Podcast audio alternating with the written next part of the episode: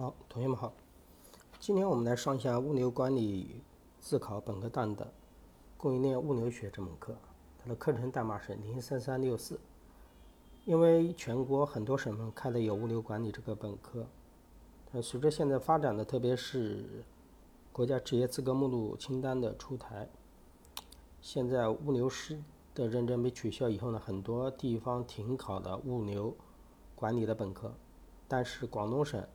这边的物流管理的相关人员的需求还是比较大的，所以还是在坚持的啊，还是有很多人在报的。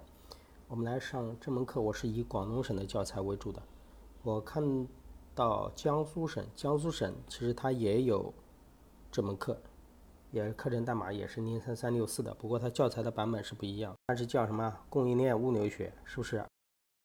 我们采用的广东省的是这个版本的，它自考办提供的。教材的目录是周启雷编著的《物流学概论》，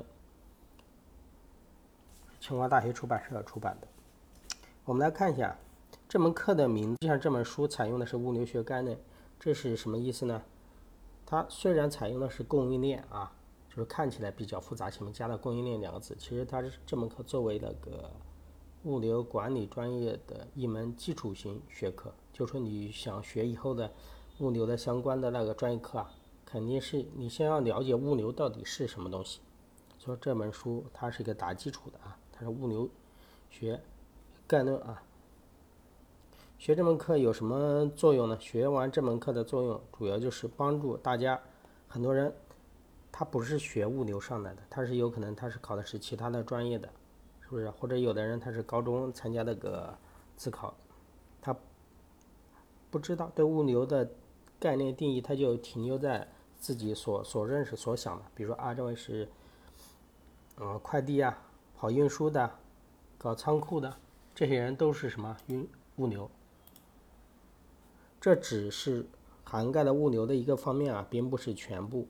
所以说，我们需要通过这门课的，我们来看一下这门课的课程目标是什么？主要有两个方面啊，一个方面是指什么？本课程主要的目的是说明物流到底是是什么。你想理解物流是什么，不只是光光理解它的概念，就说把它概念背下来，你要了解它背后是什么样的性质，然后如何就是后面这一点说的，就是如何从广度还有深度上领会物流的概念。我可以通俗的告诉大家，物流其实可以把它拓展为四个字，就是什么货物的什么流通啊，货物的流通。这句话说简单很简单，说复杂很复杂。什么意思？比如说你在家里面，你从客厅里面搬一个桌子搬到卧室，这算不算物流？算物流，是不是？你把货物发生看货物发生什么流通吗？发生位置上的转移了吗？但你说京东啊，你比如说你在京东上面买个东西，这也叫物流，它叫大物流。但是为什么企业的物流就是要比你搬张桌子要复杂呢？因为企业物流它涉及的量。跟品种就远远就远远要比你从一个客厅里面搬个桌子到卧室要多得多，它牵扯的种类太多，数量太多，人员太多，所以说的话那个物流就比较复杂，但这都是物流，好吧？我们后面会继续展开的。然后第二个，以此为基础，再简要的介绍物流业的发展，就是我们现在物流业的发展。因为呢，我们中国物流业的发展，随着那个电子商务的快速发展，还有什么一些跨境电商啊。现在这物流比较火啊，这一块。后面就是物流管理的工作任务和意义啊，我们后面后面后续的会具体的展开。然后我们来看一下这个框架啊，就是我们到底这本书要学习什么？大的方面分为三个方面啊。我们学一门课之前，一定要建立起一个什么课程结构的概念，一个知识结构，这样的话方便你记忆，也方便你考试的时候提取记忆的过程。就好比你把东西分门别类的放好，你这样的话容易收拾，然后容易寻找。第一篇是物流的总论，就是介绍物流到底是什么，物流的具体的形式啊，比如仓储啊、配送啊、流通加工啊、包装啊，当然这些都属于物流的什么具体的形式。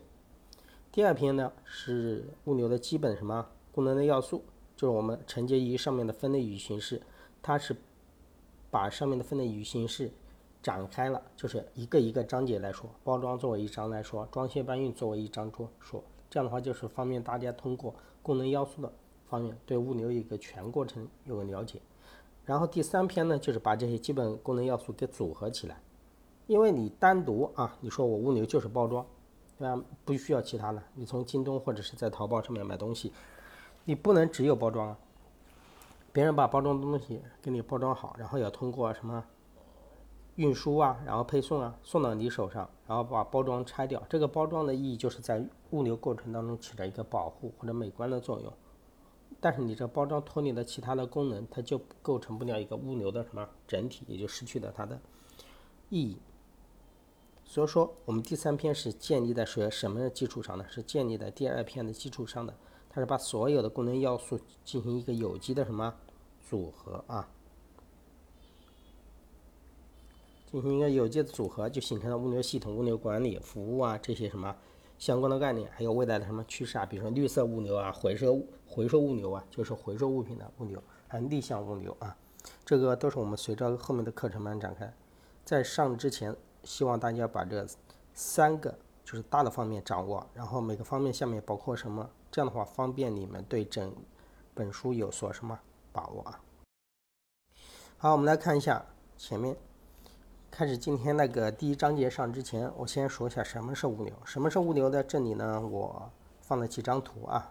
这几个图，这个人应该都认识啊，做京东的，因为现在京东的自营物流呢做的呢比较好，我基本上后面会拿京东做案例的要稍微多一点。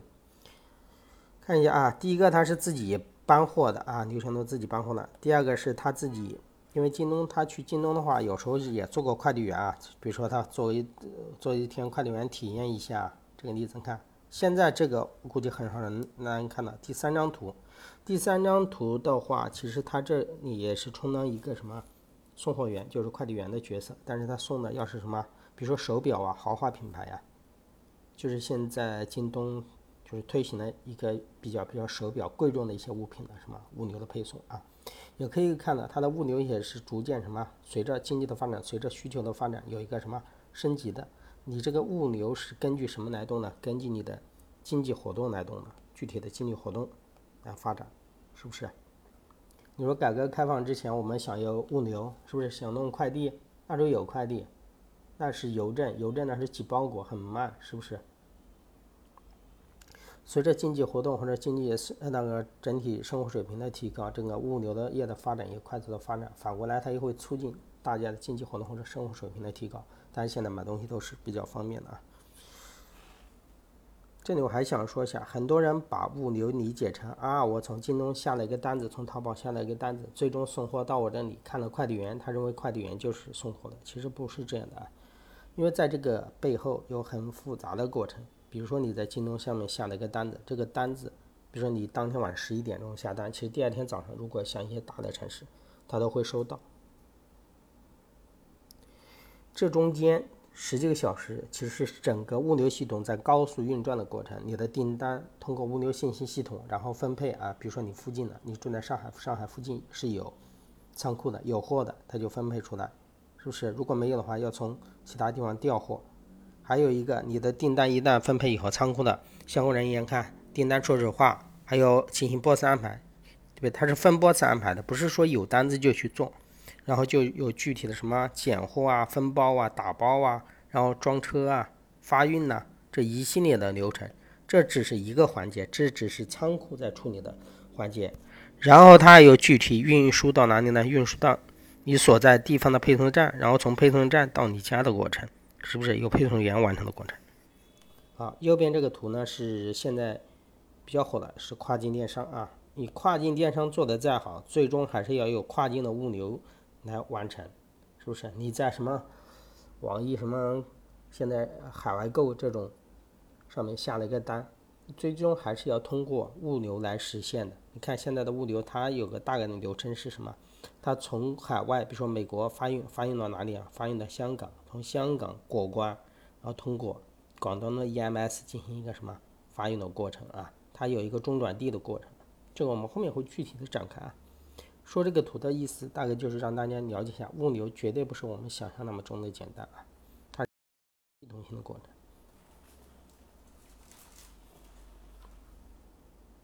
好，我们来上一下第一章的内容。今天就开始正式开始讲课的内容了。第一章的内容就是这物流的总论啊。物流的总论这一块的话，它分为三节内容啊。第一节就是商流与物流，其实不只是商流和物流，中间还会有的什么信息流，还有资金流这一块，我们后面会讲啊。就好比你在淘宝上面下单啊，你看这个信息，这是信息的过程，是商家传递给你啊。我比如说你买一个拖把啊，他给你拖把什么样的规格？你买个冰箱啊，这个冰箱几门的？这是相互传递信息的过程啊，你确定了下单了，这个信息有个相互传递，然后你后面还有一个通过支付宝啊，对不对？通过什么信用卡有个付款，这是资金流的过程。当你资金流完成以后，这个货品属于谁了？属于你了，是不是？但是属于你这个时候还没有到你的身边，这需要通过物流来实现整个什么过程？这就是商流、物流、资金流、信息流，我们后面会展开啊。然后第二节的话说了一个物流的概念到底是什么？第三节是物流的性质啊和作用，第四个就是现代物流的具体的理念有哪些？我们来看一下啊。好，我们来看一下第一节内容啊，它分为四个方面。大的标题叫商流与物流，我前面说过的不止这么简单，不止商流和物流，还有很多资金流、信息流这一块。它具体分为四个方面，就是第一个，流通产业在整个社会经济生活当中的什么重要的地地位？我们后面会展开有哪些方面？还有流通的内容，具体有什么商流、物流、信息流、资金流，我们会在这里有一个阐述，到底分别的定义是什么？第三个就是阐述标题之间的什么关系，后面就是商流如果与物流会发生分离的，不是说两者必须要结合，发生分离的时候会有具体的表现形式啊。好，我们来看一下啊。生产、流通和消费之间的关系，我们大概通过这个图先来看一下。农夫把把棉花给谁了？织女，织女把这织成布，对不对？布匹裁缝做成衣裳给客官，是不是？这是一个过程啊。但我们看看这中间发生了哪些流啊？中间有什么物流，对不对？农夫把那个棉花给织女，这个商流是什么意思呢？织女从农夫的手上一手把资金给了他以后。就会发生这个货物的什么所有权的转移，这叫商流。就是棉花以前是农夫的，给完钱以后是谁的了？是织女的。你看到没有？都是有一个资金流和商流跟物流的什么过程？就好比你在网上买东西一样的，你在网上看下完单子以后，OK 了，没问题的，然后就有付钱的过程。这里还有一个信息流的过程啊，这里面都有信息流。大家如果不怎么理解的话，可以理解成我们现在购买商品啊，我们就看最后一个阶段啊，就是。这个阶段啊，好比我们现在要从那个这里不是裁缝的啊，比如是那个网店啊，我们在网店上面，首先要浏览信息，对不对啊？我看了信息 OK，要这个衣服是我喜欢的这个尺码，是吧？浏览以后提交了你的什么？提交了你的订单，这个信息流是个相互的过程啊。提交了你的订单、你的购买的信息、你的地址，这是你把信息反馈给上面，然后提交了订单，提交订单以后。你不给钱有用吗？这个订单能生效吗？没用。你要把资金流把钱付过去，是不是通过支付宝啊？通过很多方面啊。因为现在这个资金流比较复杂，不是单纯的你付钱，因为有的还牵扯的信用卡或者花呗这些问题。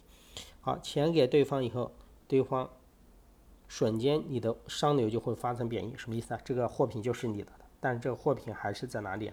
还是在网店的仓库里面还没有发出，但是这个。东西的所有权已经转移到你这里了。好，随着物流的翻译最后到你手上，才真正的完成了一个什么物流的过程，最后你才去确认，确认什么资金流打到谁的手上啊？确认到裁缝的手上，一般是在第三方的什么平台啊？这就是一个过程啊。好，我们来看一下刚才第一个说的内容，流通在社会经济中的地位啊，总共有三方面。这个喜欢考简答题啊。这个喜欢考一些简答题，知道吧？比如说他会问你啊，简答题问你流通在社会当中的地位啊。有的人一看这三方面忘记背了，这里正好教大家一下怎么记忆啊。我们只要记关键词的部分，不要记太多，记关键词就可以了。比如说流通是联系生产和消费之间的什么，记纽带就可以了啊。你到时候一背作用啊，有纽带，纽带肯定是干什么？流通是把生产跟消费之间联系起来呀，是吧？比如我们刚才的买衣服一样的，没有这个流通，没有这个网店的话，怎么把那个厂家跟我们联系起来呢？是不是？第一个是纽带的作用，第二个是什么？流通对生产起着什么反作用啊？流通对生产起了什么相反的作用？我们可以看一下书上啊，这里也可以说一下，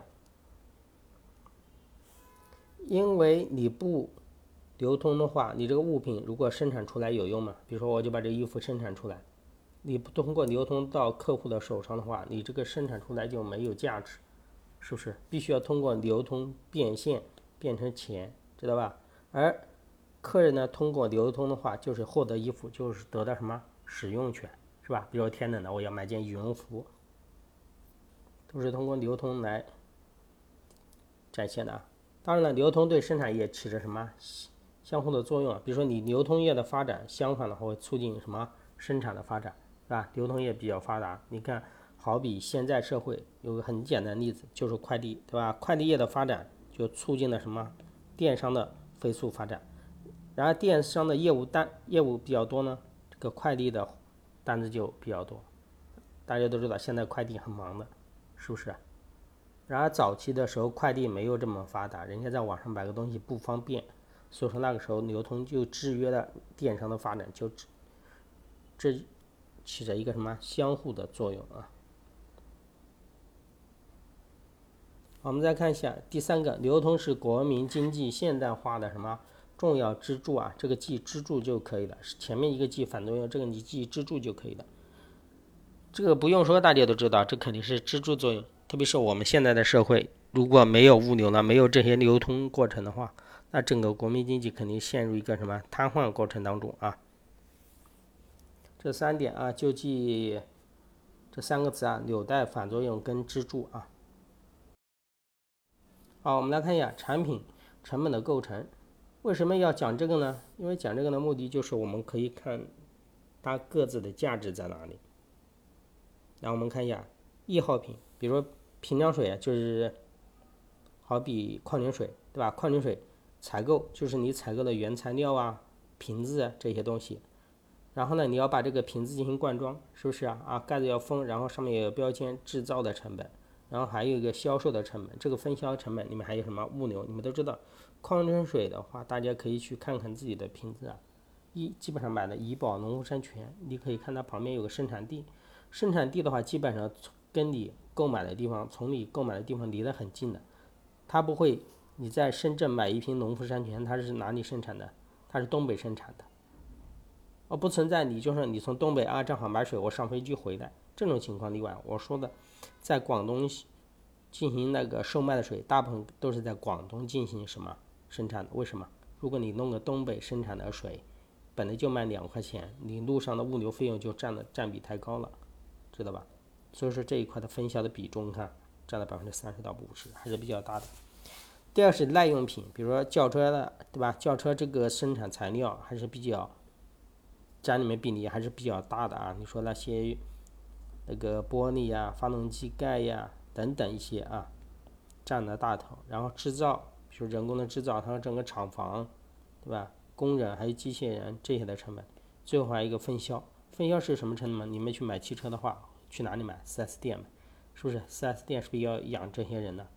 还有问题，你这个车子要从生产地运输到这里，你也需要比较大量的什么成本啊？所以对于这些耐用消费品来说，它的采购跟分销占的比例比较大。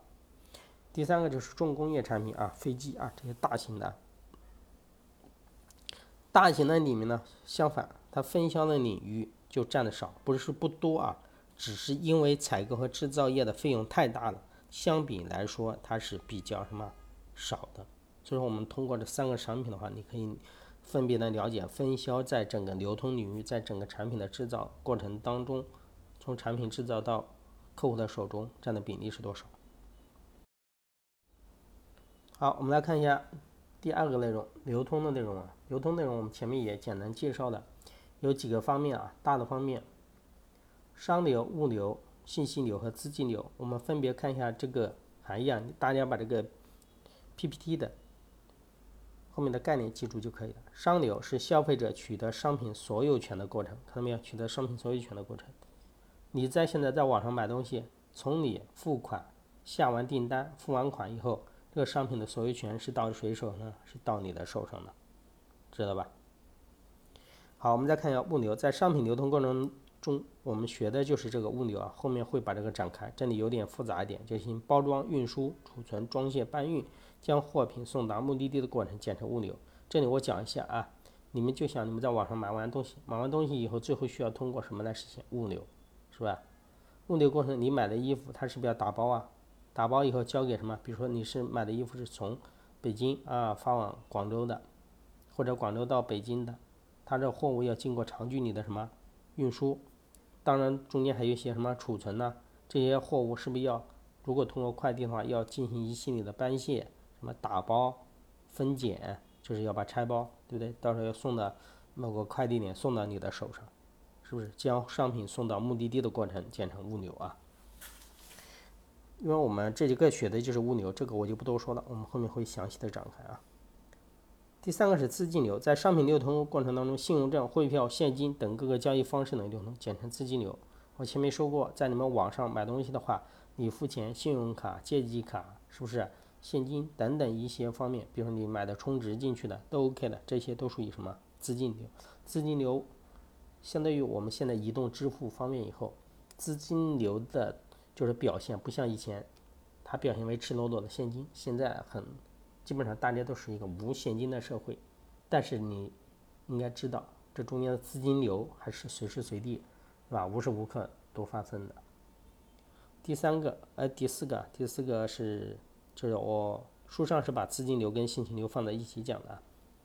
信息流的过程呢，它是信息流动的过程，它是一个相互的过程。我们前面也举个例子，你在网上欣赏这个，比如说啊，你要买个东西，买件衣服，女孩子要买衣服，逛淘宝、逛京东，她会看，她会看这些图片、尺码，获取信息的过程。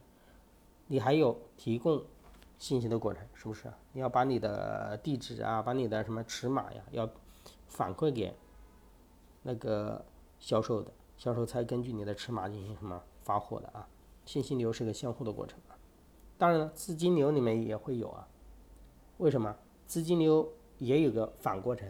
往比如说你要退款了，你感觉货物不满意啊，你把货物退回去啊，是不是？资金要退回来呀。这个东西的话，其实都是有一个可逆的过程啊。有的时候啊，只是逆的过程往往较少，基本上都是正向的过程。像物流、资金流这些，往往都是从哪里啊？正向的过程就是比较多啊，比如说物流的话，大部分都是从商家到什么客户，对不对？商家到客户的过程居多，也有客户给商家了，我退货嘛，是吧？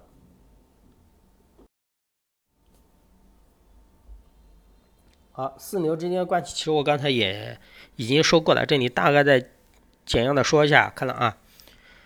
供应商把货物给什么制造商，对吧？制造商、分销商、零售商、客户，比如说我汽车是一样的，对吧？汽车上面有汽车的零部件的供应商，把零部件供应给什么汽车的生产商，汽车进行生产，生产好了给分销商，分销商通过什么 4S 店再交给客户，这是个物流的过程。中间还有牵扯的看相互的有个信息流的过程，是还有资金流的过程。大家想象自己在网上买东西，这个案例就懂了，这我就不多说了啊。好，我们大家来看一下这个，思考如下售后活动中的四流啊。比如说你在，你看这个是在南方航空上面 APP 进行一个订机票的过程。你订机票的过程的话，有物流吗？有的人啊，我拿了机票了，拿了行程单了。然而真正它的服务是什么？提供一个飞行的服务，把你从一个地方带到另外一个地方，是无形的，知道吧？大家自己可以思考一下啊。比如说教育，我们现在享受的教育的过程，这个服务也是无形的。资金流的话，在你的付款的时候就发生的，在你付款的时候，商流就发生转移了啊，你具有看这个课的什么权利的。而这个服务呢，你可以在一定时间之内什么享受这个服务。说我们一定要了解，现在随着现代社会的发展，这个私流远远不是以前那么简单啊。比如说这个看电影的过程，我也是一个什么购买服务的过程，是吧？往往都是无形的。而这个，你看这个外卖的小哥呢比较多。我们购买的不仅仅是你吃的食食物，还有他给你送货的这个服务的过程，不仅仅是有形的，还有一些无形的服务。无形的服务就是他给你送外卖的过程，是不是？你不说我只是知道的，这里是房地产的，对吧？现在房地产的好多有期房，就是你把东西买过以后，不一定立马就住上房子了，或者它是有个过程的。虽然这个房子的，就是权利是你的，这个房子你把交钱以后，合同就先是你了，但是这个房子到现在还没交房，这是个期房啊。大家可以联想自己一下身边的啊。好，我们再看一下第三个，商流和物流的关系。商流和物流关系大概有两个，你们就记住，一个是统一的，一个是什么分离的过程。什么叫做统一呢？很好理解，你去那个商店里面买买东西，是不是一手交钱一手交货啊？便利店是不是？你把东西一递给他，他扫码以后一结算啊，你把钱一付。很快的，商流和物流的统一。什么叫商流与物流的分离呢？就是电商啊。我举个最简单的例子，你在网上买东西，我刚才举的都是这个例子。网上买东西以后，你的钱付过了，是不是这个货品已经是你的，所有权也是你的？但是整个物流呢，还没有发生，是不是？它有可能是隔个一天才发快递，隔个几天才到你的手上，这是一个什么相分离的过程啊？所以现在的随着现代社会的发展。有很多种的什么具体的形式啊？当然了，有的时候呢，有物流的，但是没上流。比如说那个搬家啊，你自己想搬家是不是？你搬家从 A 地搬到 B 地，有物流的过程，但是有商流吗？没有，为什么？货品还是你的，对吧？这你搬家搬来搬去，你搬的是自己的东西，商流没有发生转移，对吧？这有很多种形式啊，大家都可以理解一下。好，第一节里面最后一个就是商流与物流分离的表现形式，看看有哪些啊？它总共有这几种表现形式，一个是结算程序引起的，我们就记关键词结算；一个是购销，一个是期货市场，还有一个是电子商务环境下的商务分离啊。结算程序引起的商流和物流的分离呢，是什么意思呢？就好比我们刚才说的一样啊，你买完东西了，你结算，你在网上进行结算以后，货物还没有发生什么商品的转型，但是所有权已经发生转移了，是不是？先付了钱，上上流先转移的，物流在后面才转移，这是一个分离啊。还有一个是购销方式，什么是购销方式呢？就有些东西是预售的，就是你们现在很多人在那个网上购什么小米啊，对吧？或者有些手机啊。采用预售制度，货物还没有拿到，但是我已经先把钱给付过去了，是不是？就跟我们刚才说的房地产一样，房子还没有拿到，房子还没建，但是钱已经先付出去了，商流跟自定流已经发生了。第三个是期货市场，期货市场是指，因为期货市场它牵扯的是金融领域的概念啊，它牵扯的是比较未来的，是它又叫一个远期的什么合约啊。比如说它的未来的啊，比如说今年交易，明年一月份的一个什么小麦啊，小麦多少多少吨，然后的商品，到时候才完成一个交割的过程。但是现在呢，已经发生了什么资金的转移？比如说合同啊，比如说我们约定的，到明年一月份有以什么样的价格、什么样的质量交多少吨的小麦，这样就已经发生一个物流跟呃发生一个上流跟资金流的转移，但是物流没有，为什么？你小麦还没出来呢，是不是？好，第四个也是现在最普遍的，就是电子商务嘛。我前面已经也说过了，是吧？现在的东西大家都是先付钱，先把钱付了，东西看好以后，这个资金先打给第三方，货物到你的手上的时候，这个第三方才把这个钱给什么？给对方，是不是有个第三方的平台的？所以说这时候的资金流啊，那个商流啊，还有物流的过程都会发生一些什么转变？好，我们今天先上的是那个第一章第一节的内容啊，希望大家是把这个概念弄清楚，特别是一个关键词要弄懂。好，谢谢大家。